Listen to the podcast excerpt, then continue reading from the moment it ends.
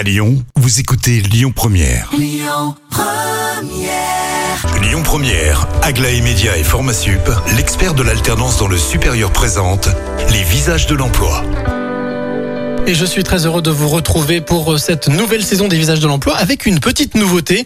Chaque premier lundi de chaque mois, eh bien, vous aurez des conseils de coach Greg. Bonjour Greg. Salut Cyril. Alors, le principe est simple, c'est de vous donner un peu plus de, de pratiques de billes, de conseils pour pouvoir vous faire avancer, notamment si vous cherchez un job, si vous passez un entretien, enfin, il y a plein, plein, plein de, de possibilités. Aujourd'hui, on va parler du CV, je crois. Exactement. Alors, première question, c'est quoi un CV Bah, un CV, c'est le moyen d'entrer en communication avec un employeur. C'est la première impression qu'il va avoir de vous.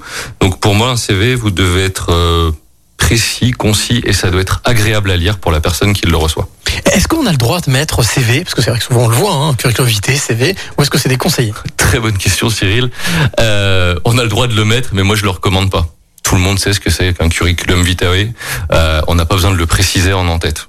Alors souvent la question qu'on se pose aussi, c'est est-ce qu'il y a une présentation particulière de deux pages, une page? Euh, une page, ils en reçoivent tellement que une page, moi c'est ce que je préconise. Ils iront pas jusqu'au bout. De toutes les façons, moi pour avoir fait du recrutement, on va pas, on va pas jusqu'à la deuxième page. On regarde ce qui est important.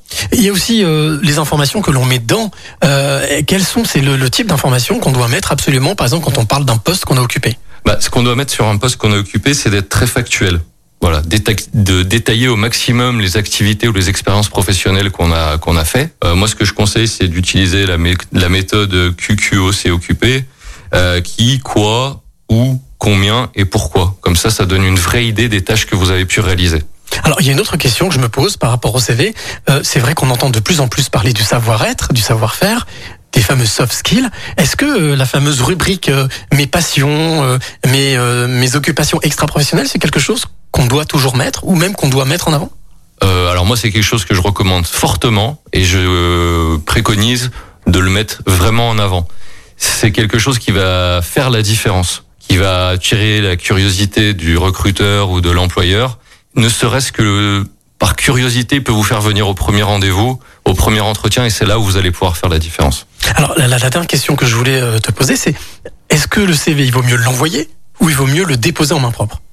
Alors moi je suis un peu à l'ancienne donc j'aime bien le déposer en main propre. Enfin j'aimais bien la démarche qu'on m'amène le CV en main propre. Par contre maintenant aujourd'hui avec tous les outils dont on dispose, on peut aussi les mettre en ligne et c'est les recruteurs qui viennent piocher dedans, d'où l'importance d'avoir un CV un peu différenciant. D'accord, mais merci Greg pour tous ces conseils. On se retrouve dans un mois pour d'autres conseils. Et puis vous qui nous écoutez, n'hésitez pas, vous retrouvez toutes ces informations sur lesvisagesdelemploi.com. On se retrouve à 12h50 pour un nouveau visage.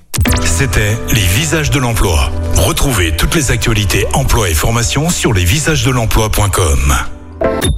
Écoutez votre radio Lyon Première en direct sur l'application Lyon Première, lyonpremière.fr et bien sûr à Lyon sur 90.2 FM et en DAB+.